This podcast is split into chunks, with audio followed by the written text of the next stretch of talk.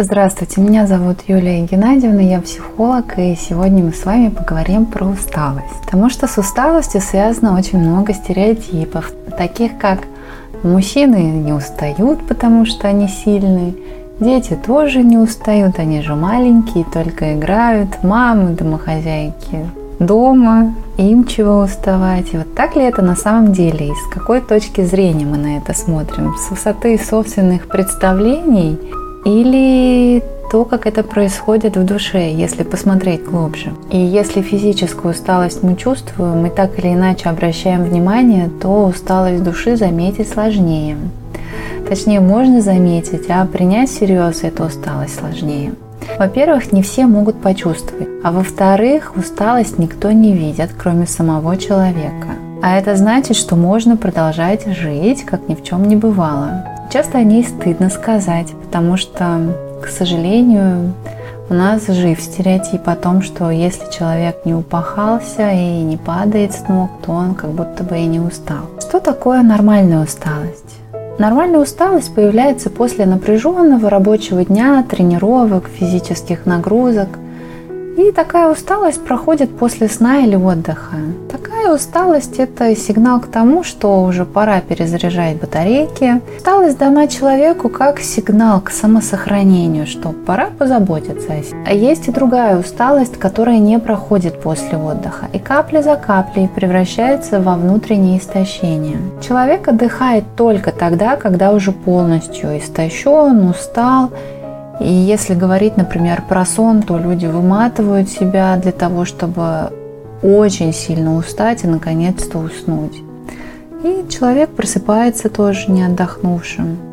Такую усталость, которая превращается в страдание, называют хронической усталостью. Французский психоаналитик Пьер Марти говорил о том, что внутри человека происходит чрезмерный расход энергии, который приводит его к истощению. Этот расход энергии может быть связан с тем, что происходит во внешней жизни человека, в семье, на работе, то есть в той ситуации, в которой он находится, либо эта утечка энергии связана с душевной жизнью человека и с его глубоко личными переживаниями. Вообще на протяжении жизни мы встречаем на своем пути страдания плюс ежедневные переживания – и все это в совокупности оставляет осадки страданий в глубине души. И чтобы продолжать жить, как ни в чем не бывало, уходит большое количество драгоценной жизненной энергии на сдерживание чувств. И именно такая сдержанность, по мнению Марти, источник усталости. Нет выхода истинным чувств. Как ощущается хроническая усталость? Ну, во-первых, душа изнашивается,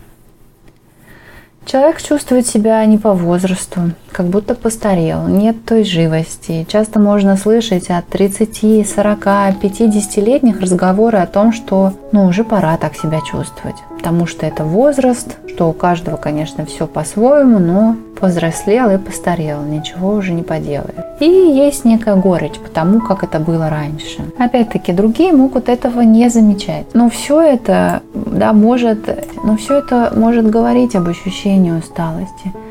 Если человек не говорит о своем состоянии, то то, что с ним происходит, может совершенно не замечаться окружением. Ну вот живет рядом человек, э, что-то говорит, делает, и кажется, что все нормально за исключением того, что для самого э, человека, который в усталости, все требует больших усилий. Настолько человек перегружен, он как будто бы движется на автомате. Есть ощущение потерянного времени, провала во времени. Куда и как прошла неделя, месяц, годы были и исчезли. Что с человеком происходило это время? Где он сам был?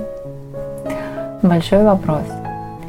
Что происходит в среднем возрасте и как эта усталость проявляется в это время? Конечно, к среднему возрасту у человека накапливается уже достаточно количество потерь, разочарований, несбывшихся мечт, всего того, что люди ждали от жизни и того, что она не смогла им дать. Часто люди ссылаются опять-таки на возраст, называют цифру в паспорте, как будто именно эта цифра что-то предопределяет, а не сам человек и то, что происходит в его душе. Потому что, ну, несмотря на то, что с возрастом мы все так или иначе изнашиваемся, энергии становится меньше, но наше внутреннее состояние имеет способность к обновлению. если для этого нет никаких таких серьезных преград. Как проявляется хроническая усталость? Два варианта того, как проявляется психологическая перегрузка. Первое – это гиперактивность, а второе – это обломовщина. Когда скучно, есть ощущение неудовлетворенности жизнью, человек устает, даже ничего не делая, без видимой на то причины. При этом тишь да гладь и Божья благодать, полное бездействие. А, если вы помните, Обломов лежит весь день на диване, завернутый в халат, и жизнь у него проходит по инерции. И все, что могло бы его вывести из этого состояния, даже любовь, натыкается на стену лени, страха, трусости и усталости. То, что внешне действительно выглядит как лень, на самом деле внутри это бессилие, у него нет сил. Обломов внешне достаточно благополучен, ему не нужно выживать, он не голодает, живет в своем имении, у него есть все для жизни, но психически он именно выживает, у него нет энергии для жизни. Все, что делает Обломов, ничего не делает, он мечтает и ждет, что жизнь случится и все будет хорошо. Когда-нибудь потому что реальность этого мира не для него. И глядя на таких людей, можно с высоты своего полета или жизненной силы говорить о том, что он ничего не делает, он сдался, сдулся, но на самом деле такой человек, если мы его встретим в жизни, он настолько переполнен, он просто затоплен беспомощностью, под весом, неопределенностью этого мира. Ведь у него даже не было сил на любовь. Та женщина, Ольга, которую он мог бы полюбить, но ведь для любви тоже нужна энергия, которую ты вкладываешь в человека. Он психически не справлялся с такими сильными чувствами. Это, во-первых, если говорить про любовь. А во-вторых, он боялся ее потерять, потому что опять угроза не справиться с этим чувством потери, опять утечка энергии. Вторым вариантом того, как человек реагирует на усталость, становится гиперактивность. Это поиск физической усталости, чтобы совладать со своими чувствами и настроением. Такая физическая активность становится как успокоительная, которая приводит к забытию, потому что она успокаивает. Это может быть работа, спорт, какая-то еще физическая нагрузка – которая очень отвлекает от своего душевного состояния. Современный человек вообще очень спешит и чрезмерно стимулируется. Сама сегодняшняя жизнь такая быстрая, что так много ответственности, выборов, нестабильности и постоянных изменений, что она нас так или иначе приглашает к этой гиперактивности. Да, но есть определенные моменты, потому что человек может быть настолько перестимулирован, что он больше уже не чувствует разницы между своими чувствами между тем, как он физически себя ощущает, как будто есть некое надо и действие. И он вот в этом процессе совершенно открепляется от самого себя. И верхом слепоты может быть, что человек может быть удивлен и жалуется на усталость, как будто бы его тело – это машина, которая должна постоянно удовлетворять его малейшие приходи в эффективности если даже не сказать сверхэффективности, потому что график может быть расписан по расписанию интенсивно, при том, что это могут быть занятия по работе или саморазвитие, самообразовательные курсы. Главное это постоянно бежать, делать, жить без остановки. Ну и можно такое поведение назвать таким насильственным путем отвлечение от чувств ярости, гнева, разочарования, потому что действия позволяют слить накопившуюся усталую злость, перегруженность, позволяют о чем-то не думать, не вспоминать. И душевное молчание служит для того, чтобы не чувствовать себя. Палка о двух концах, потому что в какой-то момент с такой гиперактивностью, постоянным движением, тревогами, действиями, без учета своего состояния, без внимания к самому себе, может оказаться, что от человека осталась одна оболочка, а внутри настолько все изношено. К сожалению, чувство перенапряжения уже становится не сигналом к отдыху, а как будто бы препятствием, которое нужно преодолеть. Потому что воспринимается как слабость, как аналог бессилия.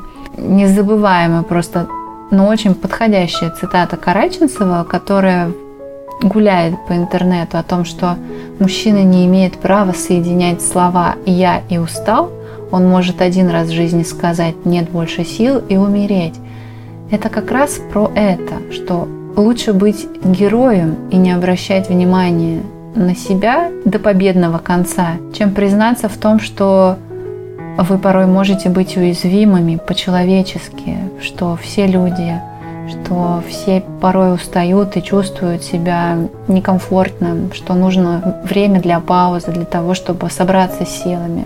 Если нет такого нормального отношения к собственной усталости, то возникают тяжелые чувства стыда, гнева, вины, разочарования с неспособностью справиться как с ситуацией, так с самим собой. Теми людьми, у кого достаточно хрупкая самооценка, может переживаться весьма мучительно, при том, что внешний человек может выглядеть совершенно иначе. Если, например, это работа или что-то очень ценное для человека, куда он вкладывает всю свою энергию и то, что очень поддерживает его самооценку, и эта внешняя конструкция держит его самоуважение, движение, конечно же, невозможно остановиться. Где там уставать, когда страшно сбавлять обороты, нужно еще больше делать. Для такого человека постоянно что-то делать – это возможность успокоить свое беспокойство. Единственный способ привести себя в порядок. Но проблема в том, что в какой-то момент эта гонка, интенсивная работа начинает противоречить там, творчеству, воображению, вообще мышлению, тому, что питает и поддерживает нашу жизнь. Может наступить такой момент, когда усталость и душевное молчание могут перейти в отвращение к жизни. Ко всему тому простому, обыденному, к тем маленьким радостям, которые происходят в жизни. Кажется, что человек присыщен жизнью. У него перед ним стоит вопрос о том, что мне еще попробовать в этой жизни, что сделать, куда съездить, чтобы почувствовать себя живым. То есть этот источник жизни ищется вовне, потому что чувство усталости – это сигнал тревоги о нашей хрупкости и потребности в отдыхе, прежде чем мы окончательно переутомимся. Но для того, чтобы отдых был полезным и восстанавливал, нужно, чтобы человек отдохнул, чтобы именно а, такая приятная пассивность приносила ему удовольствие. Вот слово пассивность используют французские психоаналитики – мне кажется, что в нашем менталитете оно несколько окрашено в негативном ключе, потому что э, я смотрела даже синонимы, что-то такое более подходящее по смыслу, но они все тоже были такие же, больше о слабости человека, о том, что у него недостаточно энергии, что он не тянет, как будто бы. Поэтому вот точнее отражает смысл того, что я имею в виду про пассивность. Это то, что говорили итальянцы в фильме «Ешь, молись, люби», героиня Джулия Робертс, говоря ей о том, что ты не умеешь отдыхать, то нужно научиться приятному ничего не деланию.